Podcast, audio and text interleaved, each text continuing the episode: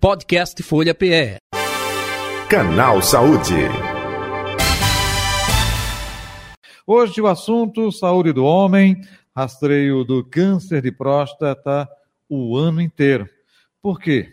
Porque todos os anos, você já sabe, né? A campanha Novembro Azul alerta para a necessidade do diagnóstico precoce do câncer de próstata. Mas não é somente novembro, não. Esse rastreio, esse exame deve ser feito é, durante o ano, seja qual for o mês. Lembrando que homens podem e devem não é, agendar suas consultas e exames de rotina com o urologista, no mínimo uma vez por ano. Nós estamos com o nosso convidado de hoje, urologista Dr. Clóvis Fraga, conversando, orientando, esclarecendo sobre o assunto.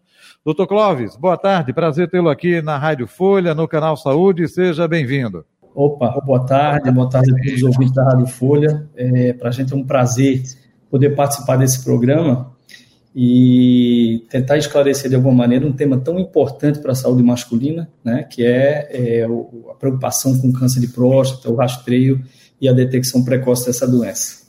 Perfeito. Não somente em novembro, né, doutor? É, é independente, claro, novembro, campanha é, conscientiza, esclarece, chama a atenção, mas é, constantemente o homem deve ter essa preocupação. E mulheres também, né? Porque em muitos casos é a filha, é a companheira, é, é a mãe que, olha, vai lá, procure fazer um exame, um pouco disso também, não é, doutor?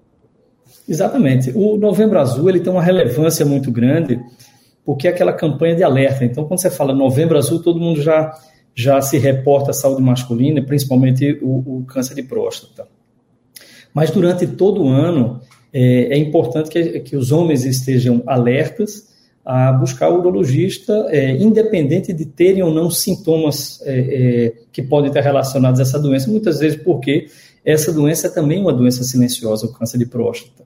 E, como você bem citou aí, o papel das mulheres é um papel de extrema relevância, às vezes por uma questão de, de preconceito mesmo, é, ou, ou, por achar que não, não, tem problema, isso não vai acontecer comigo, os homens muitas vezes deixam de procurar o urologista e a, entre aspas, a pressão das mulheres, esposas e filhas e tal, é que ajudam é, é, a, e, e, entre aspas, mais uma vez, forçam para que o paciente procure o urologista para se cuidar. Até aproveitando é, nesse aspecto, é, como é feito esse rastreio, né? É, eu tenho amigos que até dizem assim, não, eu faço o teste lá do PSA, se der alguma coisa alterada aí, opa, vou procurar o especialista. Se não der, o PSA alterado. É um pouco disso, doutor? Até aproveitando, é, qual o procedimento para esse rastreio, hein? Pronto, o rastreio funciona da seguinte maneira: se a gente tem, leva em consideração que o câncer de próstata é o câncer masculino mais frequente, fora o câncer de pele não melanoma, é, a gente entende que essa é uma doença bastante relevante nessa população. Então, o homem não, não pode esperar que surjam sintomas, é, como eu disse ainda há pouco, até porque essa doença ela pode ser silenciosa e o primeiro sinal de que ela esteja presente pode ser simplesmente a alteração do exame do PSA, que é um antígeno, o nome diz antígeno prostático específico, ele é específico da próstata, não é específico de câncer de próstata, porque ele pode su subir em outras situações também. Mas, basicamente, o que, é que a gente precisa entender? Que homens a partir dos 45 anos, em regra geral, né, normalmente a partir dos 50, mas quem tem histórico familiar, é, homens é, afrodescendentes que têm uma incidência um pouco maior de câncer de próstata, eles devem procurar o atendimento. O primeiro exame é, de fato, o exame de sangue, que é o PSA, é, onde, se houver algum tipo de alteração acima do patamar de 2,5, esse PSA passa a ser considerado um PSA suspeito e, portanto, carece de uma investigação maior. E o toque retal é o exame clínico prostático, né? ele é também bastante importante, é, muito embora ele isoladamente ele não seja tão relevante para o diagnóstico de câncer, uma vez que ele diagnostica em torno de 20 a 25% isoladamente os cânceres de próstata. Mas quando você junta o histórico, o PSA e o toque prostático, você tem uma probabilidade maior de chegar a esse diagnóstico, caso ele esteja presente. Doutor Clóvis Fraga, o senhor tocou num ponto importante e a gente sabe do machismo uh, que nós vivenciamos, né? em nossa cultura, em nosso país, enfim. É, e o senhor falou aí, toque retal. Aproveitando, só o PSA resolve, não necessariamente.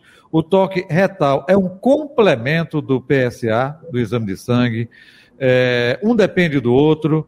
O toque retal é recomendado quando existe alguma alteração no PSA. Eu gostaria que o senhor falasse um pouco é, é, sobre essa situação e até para desmistificar e conscientizar com relação a esse machismo arraigado que ainda existe em nossa sociedade. Né? É claro, isso, isso que você tocou é, é importante. Ainda bem, isso vem diminuindo muito, com muita intensidade por conta de, de atitudes como essa que a gente está fazendo aqui de esclarecimento. Então, o papel da imprensa nisso é importante, o papel das sociedades científicas, dos médicos, do esclarecimento é, é, dos exames, eles quebram muitos tabus e fazem com que as pessoas deixem de evitar o exame por uma questão é, de machismo mesmo, de tabu, de preconceito. O toque retal é um exame simples, é um exame que não é doloroso, é um exame rápido, onde o médico vai introduzir um dedo pelo ânus e vai sentir ali a, a, a próstata do paciente.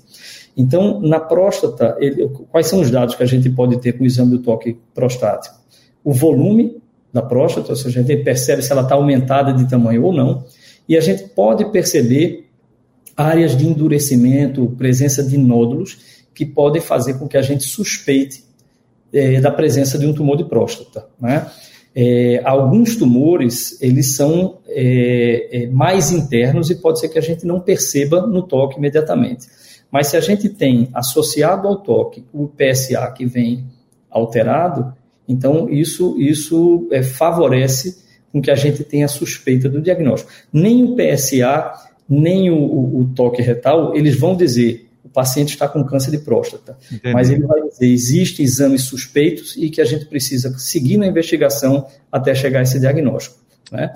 Então, é, eu estou na urologia aí há 22 anos é, e a cada ano a gente vem notando isso, que os pacientes têm menos problema, menos pudor com toque retal do que quando a gente atendia pacientes 20 anos atrás. Então, que bom, então, né? É, é uma conscientização, de, de uma construção, eu diria, né?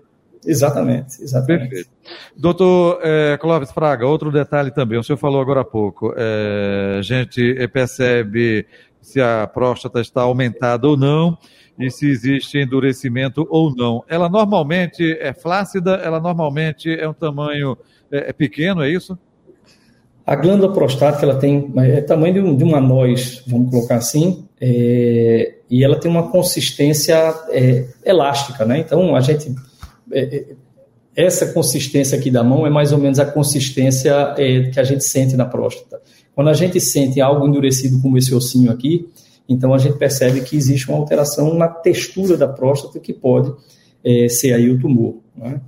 Ela é uma, uma glândula que, durante o exame, a gente percebe o aumento, a ultrassonografia ou outros exames de imagem, como ressonância, elas vão mensurar a próstata, ela vai dizer para mim qual é o tamanho, é, a gente tem como um dado que 30 gramas é o tamanho normal da próstata, e se ela tiver acima disso, isso é um diagnóstico que a gente chama de hiperplasia benigna da próstata, que é uma outra doença prostática de natureza benigna, que nada tem a ver com câncer de próstata. O paciente ele pode ter só hiperplasia, ele pode ter só câncer de próstata e ele pode ter câncer de próstata associado à hiperplasia.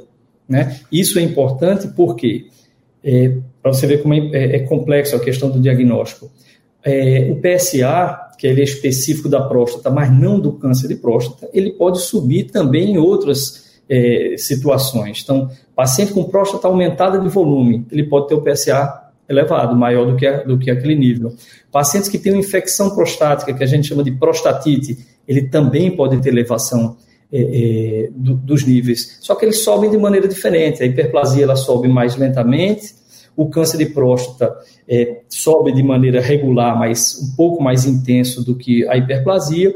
E a prostatite aguda ele sobe em picos, ou seja, no momento da infecção existe uma elevação muito significativa do PSA e que quando o tratamento é feito, esse PSA baixa aos níveis normais previamente à doença. Prostatite e hiperplasia são consideradas também doença, não é isso? Se não for tratada, pode ocasionar complicações? Pode, doutor?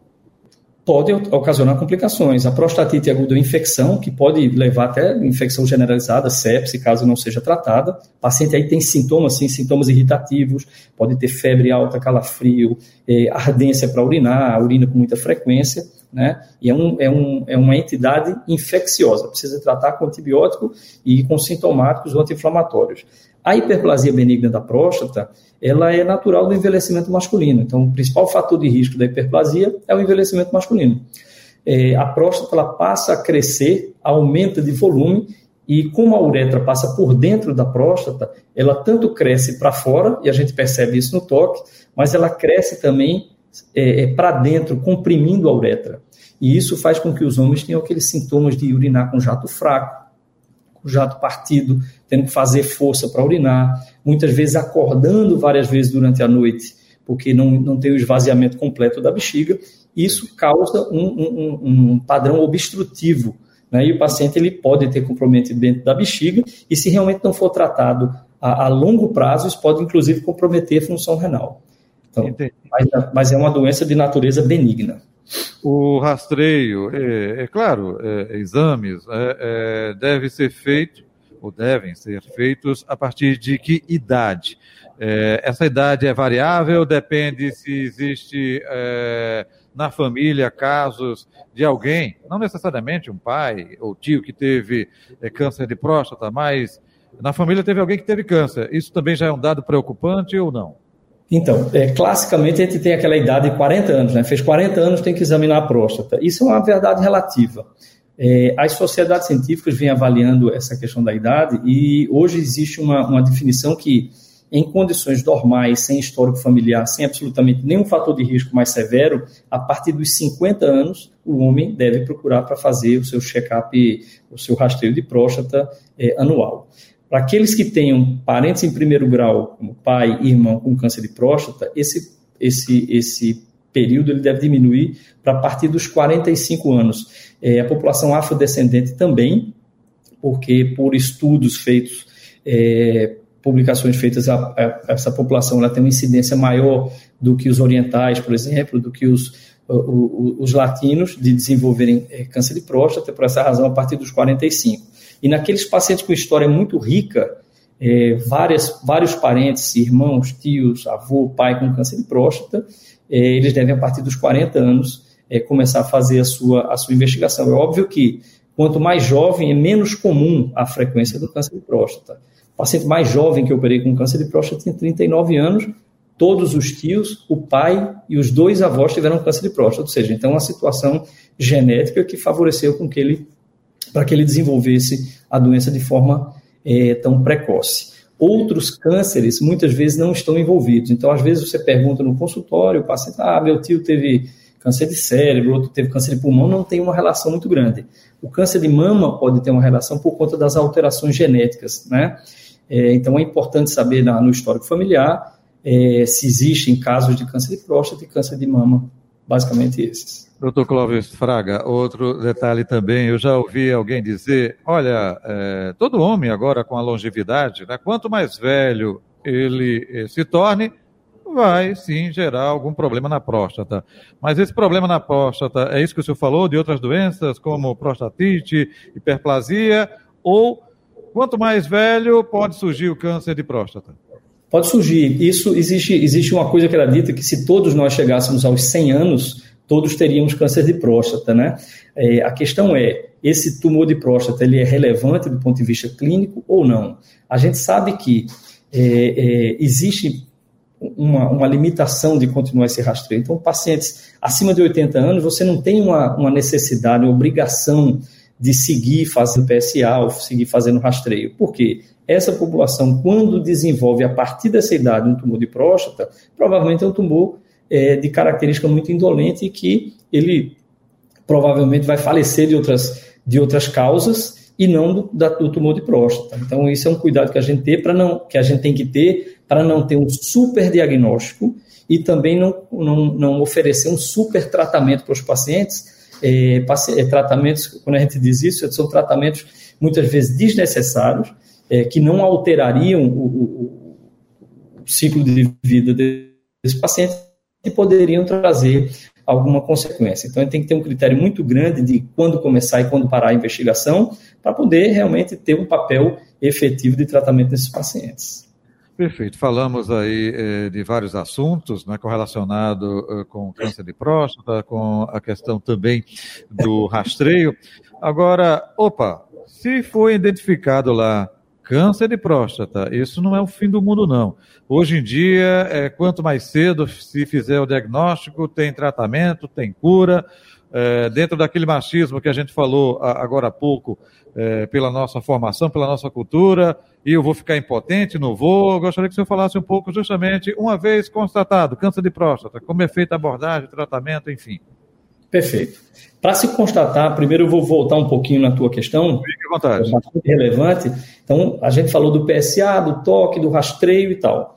Isso não diagnostica câncer de próstata. Uma vez que a gente tem um PSA suspeito, um toque suspeito, a gente tem que partir, prosseguir na investigação, que é feita muitas vezes através de uma ressonância de próstata, ressonância magnética multiparamétrica da próstata, que ele vai mostrar tanto o volume quanto alterações é, da, da, textura da, da, próstata, e que ele vai fazer uma classificação, que quem já fez esse exame vai ver, é uma classificação chamada PIRADS, que varia de 1 até 5. E isso vai indicar quem são os pacientes que a gente precisa ou não precisa biopsiar. Então, eventualmente, o paciente tem um, um PSA de 5, você faz uma ressonância, vem um PIRADS 1, eu não preciso, apesar de ser um, um PSA alto, eu não preciso biopsiá-lo, porque provavelmente ele vai estar falando, já estamos aí diante de outra de outra enfermidade, como hiperplasia ou prostatite e tal. Mas uma vez chegada à conclusão que precisa prosseguir na investigação, faz-se a biópsia, que ela pode ser feita por via transretal ou transperineal, que é um exame feito sob anestesia, e mandado esse material para patologia. Aí chegou lá, câncer de próstata. O que é que é importante saber? Qual é a graduação desse câncer de próstata? é, é, o câncer ele é chamado de adenocarcinoma de próstata, que é, a, é, a, é o, o, tipo de câncer infinitamente mais frequente na próstata, e a gente precisa saber qual é o tipo dele, porque ele também varia do tipo 1 até o tipo 5. E isso tem um papel de muita relevância naquilo que a gente vai indicar como tratamento.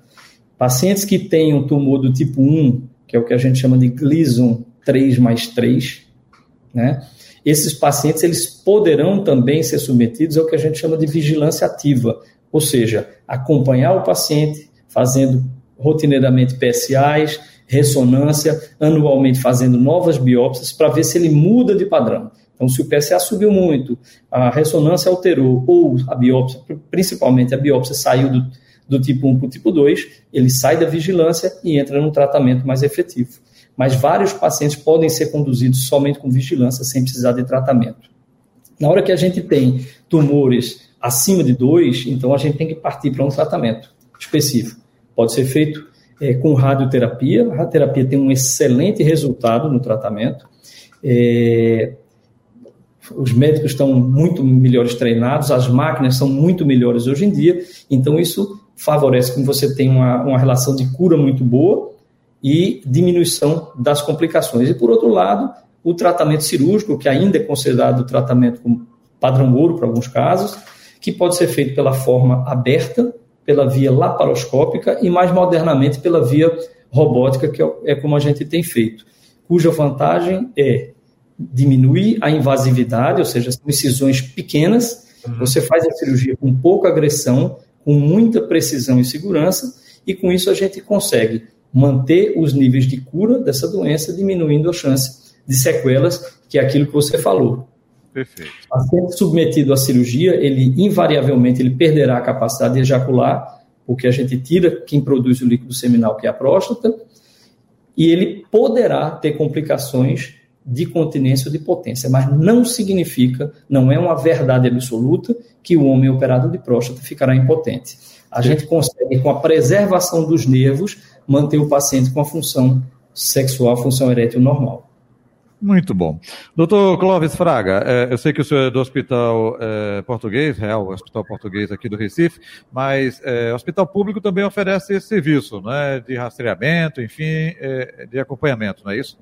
Sim, sem dúvida nenhuma. É, tanto no, nos consultórios privados, eu, eu atendo aqui na Ilha do Leite também atendo no Hospital Português, na nossa clínica lá no Português, É, e no, no, no, SUS existem serviços com atendimento de urologia, que aqui em Recife são basicamente cinco grandes serviços de urologia, que são o Getúlio Vargas, Otávio de Freitas, Hospital das Clínicas, Oswaldo Cruz e o IMIP, que tem serviço inclusive com formação de médicos urologistas, que oferecem ambulatório para rastreio e, na necessidade, é, também os tratamentos, tanto de radioterapia como cirurgia.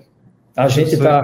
Hoje saiu, inclusive, no Diário Oficial a minha nomeação para o Oswaldo Cruz. Eu estou indo para a minha casa de origem é, é, para Parabéns, viu? Parabéns, parabéns. Então, aí, no dia é, é simbólico, literalmente. É. doutor Clóvis, onde encontrá-lo nas redes sociais ou telefone da própria clínica? Fique à vontade, viu?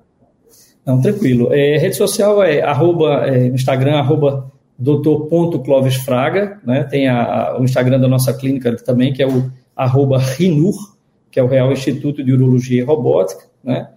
É, que fica lá no Hospital Português, e também a clínica é Clinur, aqui na Ilha do Leite. Né? Telefone 3416 8430 e 8431. 3416 84 30 e, e 8431. Ok. Doutor Clóvis, muito obrigado. Parabéns pela sua nomeação. Tudo de bom, viu? Um abraço, saúde e paz. Até o próximo encontro. Eu aqui agradeço o convite e espero ter colaborado de alguma maneira com o esclarecimento desse problema importante. Com certeza contribuiu sim. Um abraço. Até o próximo um encontro. Um abraço a todos, um abraço aos ouvintes. Conversamos com Clóvis Fraga, ele é urologista, ah, não é? é? nosso convidado de hoje aqui do Canal Saúde, que vai ficando por aqui. Volta amanhã nesse mesmo horário. Podcast Folha PE. Canal Saúde.